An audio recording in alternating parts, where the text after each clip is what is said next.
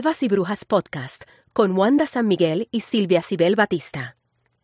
Evas y Brujas es auspiciado por el bufete Farrant Law, Oficina de Asistencia Legal, Spectrum Consulting Group, consultoría, protocolos, adiestramientos y charlas sobre diversidad, equidad e inclusión, y Logic Box, constructores generales. Todas empresas y capitales puertorriqueños y las puedes encontrar en todas las redes sociales.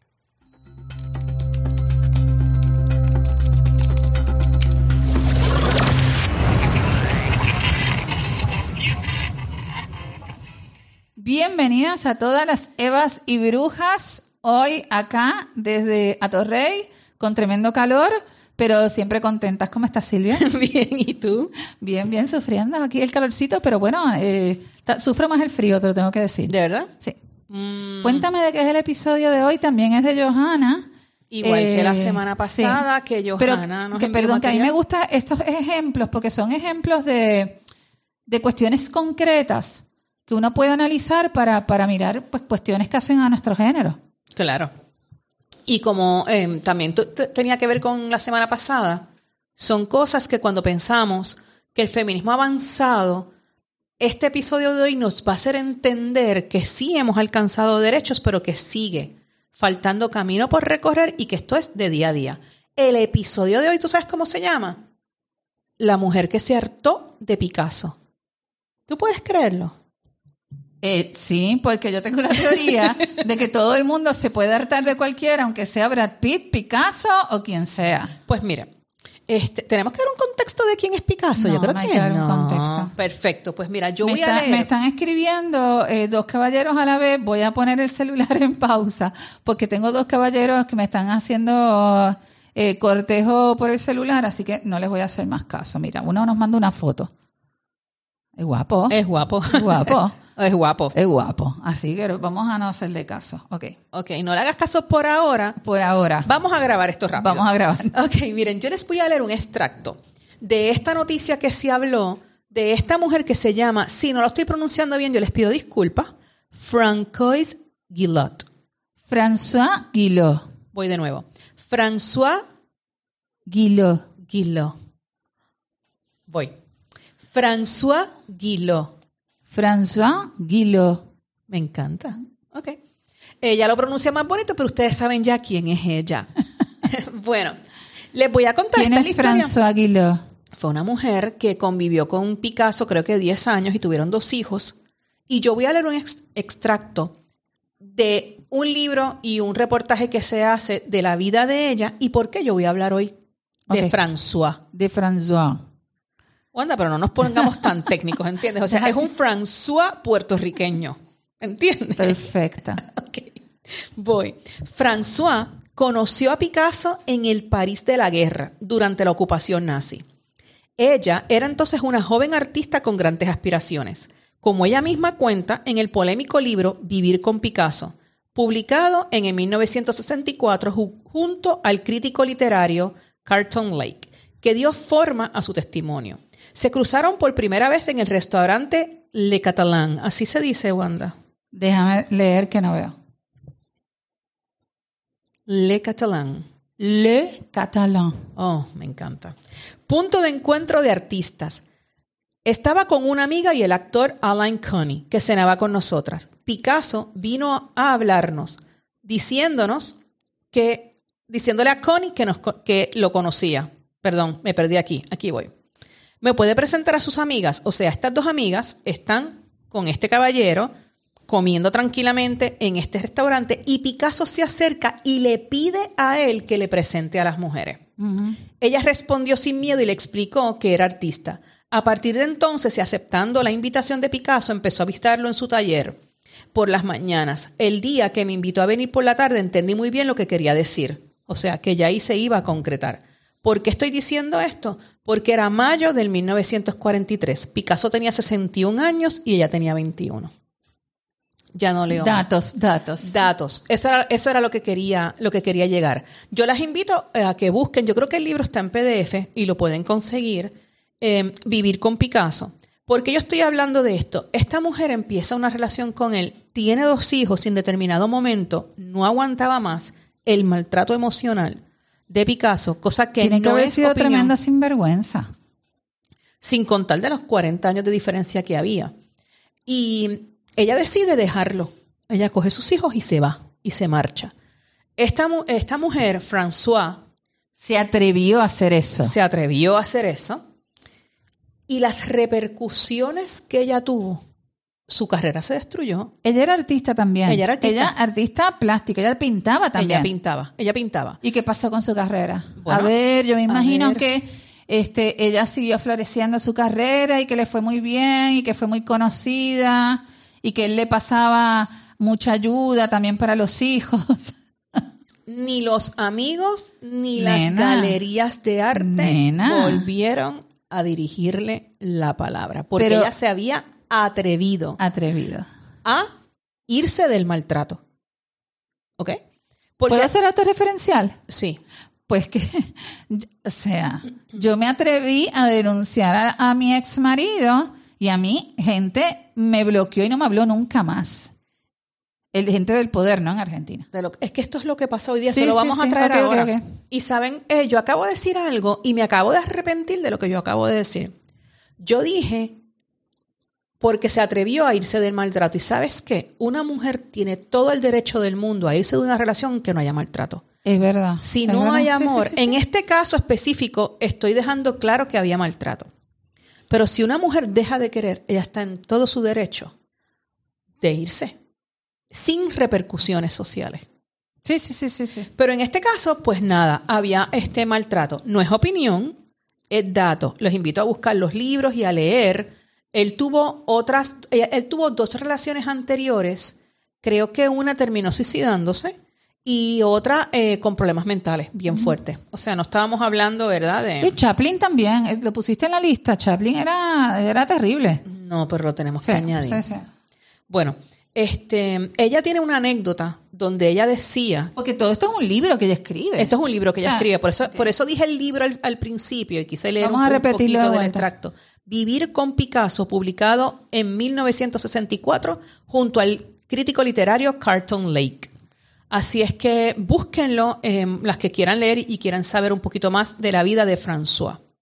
Lo que quiero decir con esto es que de las últimas cosas que suceden para ella irse de la relación es que él le dijo, no eres para mí más que el polvo de esta escalera.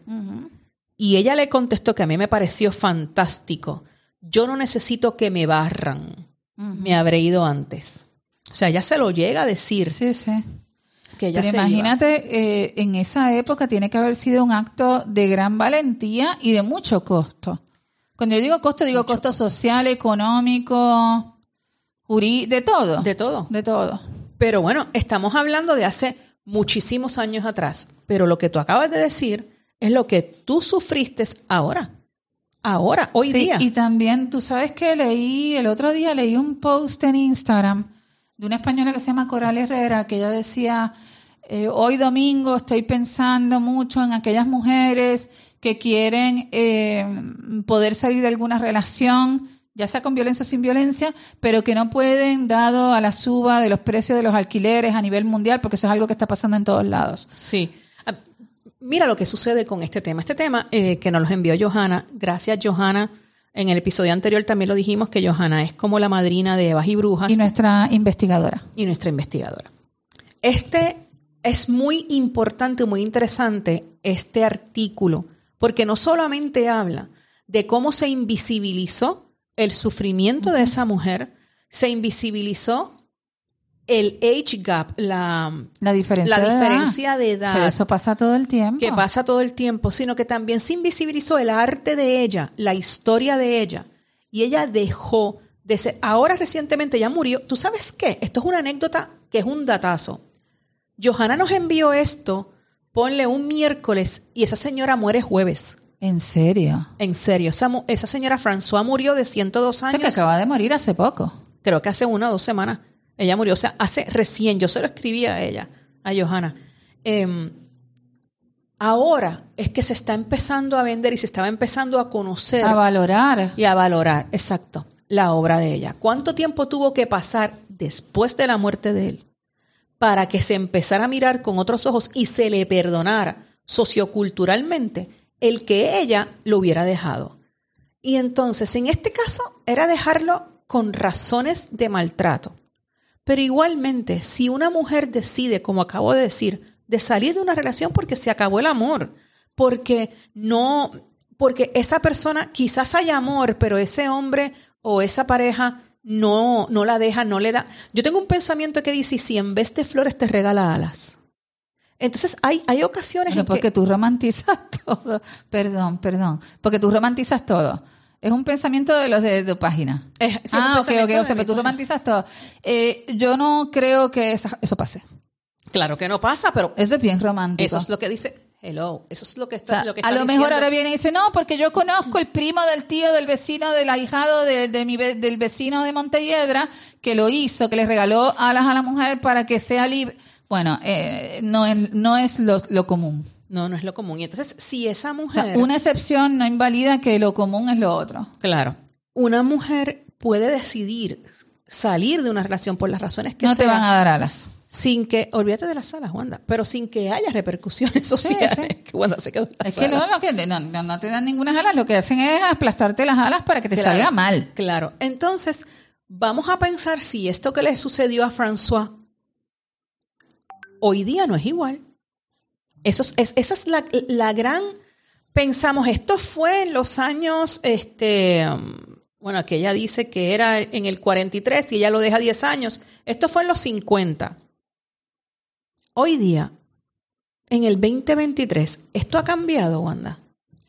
Yo creo que no, yo creo que por ahí hay algunas excepciones, entonces como hay una excepción de alguien que uno conoce, pues entiende. Eh, Yo te pregunto, ¿qué sucedió con Mia Farrow y Woody Allen? mira, ni me hables de eso porque todavía hoy yo sigo peleando con todos los varones que conozco sobre ese caso. Bueno, fíjate, a mí me indigna que haya varones. Todavía. No puedo creerlo. Sí. Los que tengan, los que quieran saber y no sepan el contexto de Mia Farrow, Mia Farrow y Woody Allen, búsquenlo, pero en resumidas cuentas, eh, Woody Allen entra en una relación con Mia Farrow cuando ya ella tenía unos hijos eh, adoptados y él, eh, hay alegaciones, y yo le creo, tanto a la niña como a Mia Farrow, eh, ya, ya, ya la niña es una mujer, de que hubo eh, s- eh, avances sexuales, hubo Abuso sexual abuso en sexual, gracias, en la niñez. No, yo también le creo y lo y, y- y- y lo que es para mí increíble es que a nadie le haga ruido lo de que ay que Sun-Ji no era su hija. Pero era adolescente. Para, para, pero no estamos hablando de, de- yo no estoy hablando de, Ni siquiera estamos hablando de eso. de ella, yo estoy hablando de otra este, niña. Sí, yo sé, yo sé. Eh, lo de la esposa de la, eso fue, este, ¿cómo se llama ella? ¿Me dijiste? Sun-Ji. Sunji. Vino más adelante. Sí, Y- pero igual. Igual, Eh, o sea, empieza eh, con ella, él empezó a verse porque ellos siempre vivieron, ellos estaban casados pero vivían separados. Entonces se, se mira, siempre está la frase de que ellos se miraban de un lado del otro al parque eh, y Sunji iba a visitar a Woody Allen con el uniforme del colegio. Tú puedes creerlo. Y no solamente volvemos con la diferencia de edad, volvemos. La diferencia de edad, tú sabes que estu- estuve pensando mucho eso. No es la diferencia de edad per se eh, porque está mal, es qué implica esa diferencia de edad. En el sentido de, si un hombre tiene 60 y la mujer tiene 20 y pico, ¿cuán- o sea, ¿qué? O sea, es cuántos años tiene el otro y por qué, qué madurez tiene, qué vida vi- vivida. Es algo bastante interesante para analizar. Sí, eso hay que analizarlo en un contexto un poquito quizás más con algún profesional de, de la salud mental. Pero nadie cuestionó. Quizás él no era el papá legal de Sunji con quien terminó casándose. Pero definitivamente él estuvo en la crianza de ella Sí. y ella era Otra una cosa que dicen es, ay, bueno, pero siguen casados, romantizan el abuso. Los romantizan, claro. Entonces, vamos a, a pensar en una cosa. Si hubiera sido la inversa, si hubiera sido Mia Farrow la que se casaba con un varón con esa, este, con la diferencia de edad, ¿hubiera sido igual la respuesta social? No. Para nada. Y Woody Allen entró los otros días a un escenario, los otros días no hace como cinco años, y yo vi que la gente se puso de pie. Sí, sí, sí. Se puso de pie, lo victimizan, lo ven a él como una víctima. Y jamás ha tenido repercusiones por el abuso sexual que tuvo de esta otra niña Da- antes que Sunji. eh, Hay que buscar el nombre. Bueno, otro ejemplo, Angelina Jolie y Brad Pitt. Mira, cuando ellos se dejaron, a ella la demonizaron. que ella era una loca, que ella era una puta, que, que ella, este, Dylan Farrow es la nena. Dylan. Sí, Farr, Angelina Jolie la mataron y él también era un tipo violento. Que Y está él- bien que él, diga, aceptó- bueno, sí, él aceptó. Él aceptó hasta que era cierto que lo que, lo que fue el catalítico para la, este, el punto, ¿no? Central para decir hasta aquí llegó fue una pelea que hubo en un avión donde él estaba completamente borracho Sí, y él agrede a uno de los nenes, sí. Ya dijo hasta aquí. Él acepta y como quiera La, la- la hablan mal de ella. Habla sí. mal de ella y él, la cosa más grande y chula del mundo. Un ejemplo reciente, Amber Heard y Johnny Depp. Ese caso, tenemos que hacer un, un episodio solo de ese caso. Definitivamente. Yo creo que nosotros no hablamos sabes de que yo episodio, todavía, creo que sí. no, lo hemos com- comentado, pero no hemos hecho un episodio.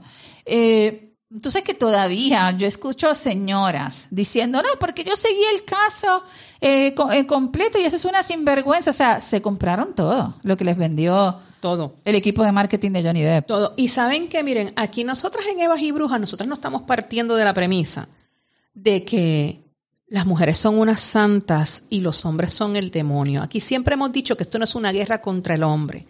Esto es una lucha contra un sistema que fa- escrito por los hombres para los hombres que favorece a los hombres y los que no las que no se sientan desfavorecidas es porque no han analizado en su conjunto la realidad de lo que las mueve y lo que está alrededor de ellas. Si Amber Heard tenía problemas de drogas, a mí no me importa, porque yo estoy también segura que Johnny Pero Depp los tenía. Pero claro. y entonces no se cuestiona.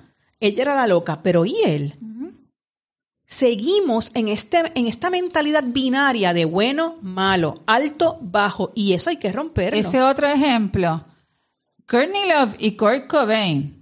Eso está cañón. eso también. está bien brutal, porque Sí, ella la sí, responsabilizaron. sí. Y tú no pusiste ahí a, a- a Pamela, a Pamela Anderson y a Tommy Lee, se te olvidaron. Es que, es que eso son está cañón. tantos. ah, Tenemos que analizar eso Es también. que son tantos, pero déjame decirle que ese que dijo Wanda de Courtney Love y Kurt Cobain, miren, yo escucho muchos podcasts y entonces a mí me gusta las- los true crimes, me encantan. Yo me pongo los, los headphones y yo, a mí me gustan más los de audio que los de video. Y yo me, así es que yo me quedo dormida y me despierto en la madrugada. Yo me levanto mucho en la madrugada. Yo creo que con, con siempre he pensado que mi reloj biológico de, de levantarme tantas veces en la noche cuando mis hijos eran pequeños. Imagínate. pero, uno- pero el papá no se levantaba. Datazo. Datazo. Ok. Pues este, mana, me quedé y me despierto y así yo los escucho. Porque y yo acuérdate escucho- que era que tú no trabajabas. Claro, claro. Este, cambiemos el tema. Estamos en Kurt Cobain. Em, yo escuché este podcast de dos mujeres. Eran dos mujeres. Em, creo que eran de España. No estoy segura. No lo voy a, a mencionar, pero no eran, no eran de la isla. Y las responsabilizaban a ella por completo. De todo. Pero mira, es Entonces- que ¿cuánto vamos a estar aquí hablando? Porque el otro ejemplo también todavía. Por favor, Yoko Ono y John Lennon. Eso está cañón. Eso está bien. Porque toda la vida le han brutal. echado ya la culpa de todo y De han invisibilizado su trabajo. Recién ahora, porque ella también es artista. Y Yoko Ono es una artista brutal. Sí. Y recién ahora se está empezando a valorar su trabajo artístico. Aquí están los espíritus están los chocarreros. espi- espíritus chocarreros. Pero igual que Picasso, ¿cuántos años después de la muerte? Y pienso que es porque pasa tanto tiempo que viene otra generación que no tiene resentimiento sociocultural y le dan la oportunidad al arte. Y entonces se va creando un perdón social que dices, pero perdón de qué? Bueno, Courtney Love también ha sido mucho más importante después que se murió Kurt Cobain.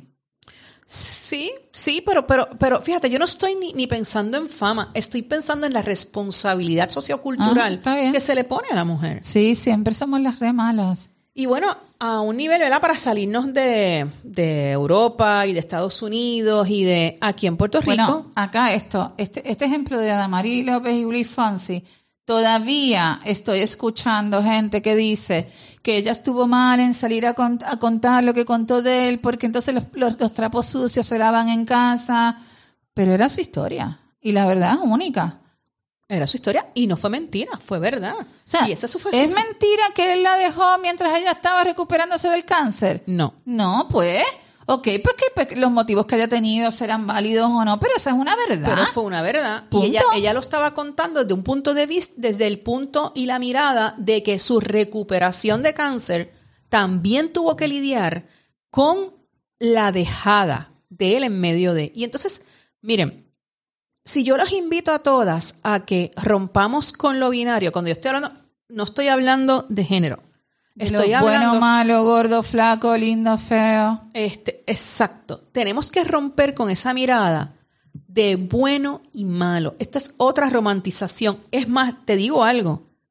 Esto no lo queremos ver, pero si lo, si lo analizamos, cuando tú vas al cine, cuando tú ves una novela, cuando tú estás viendo una serie, ya no te pintan el malo villano horroroso No. que es el antagonista de la vida. Ahora te pintan una persona que decide tomar acciones que no, la sociedad no las ve como buenas, pero te las justifican. Muchas veces te dan el trasfondo de ese, Sí. ese personaje para que uno lo pueda entender. Antes, antes era como si la persona era mala, pues ya era, era, era porque era fea. En, en- Ah, en era porque era mala, sí. punto. Era porque era mala, era malvada. Y entonces eso se está rompiendo. Y tenemos que romper con, con eso binario del opuesto en todo. Con ¿Y esto lo que nos quiero decir... para acá? Porque estábamos hablando Bueno, de, porque la, de la estábamos hablando- de Picasso.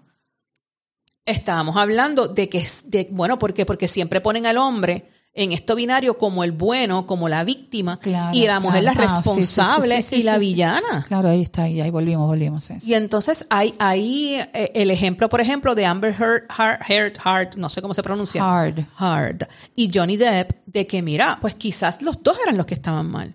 Pero en vez de la gente preferir decir que los dos estaban mal, Porque ni siquiera estoy diciendo, o sea, los dos estaban mal. estaban no, mal. Ni siquiera. Ni eso. siquiera eso. Y entonces eso es lo que quiero. Y si vamos a decir que, que uno de los dos, bueno, pues nada, yo creo en que uno está mal, que uno es villano, porque siempre tiene que ser la mujer. O sea, es que empecemos a analizar todo esto, que empecemos a ver cómo, cómo nos hacen construir nuestros prejuicios. Y el prejuicio que tenemos de la mujer es una cosa terrible, lo que se le pide a ella. Igual que estábamos hablando la semana pasada, Wanda, con los nombres de las calles. ¿Por qué en Europa tienen que ser santas las mujeres que lleven nombres de calles? ¿Cuál es el mensaje que se le sigue dando a la sociedad? Si tú no eres así, tú no vales. ¿Tú me lo estás diciendo a mí?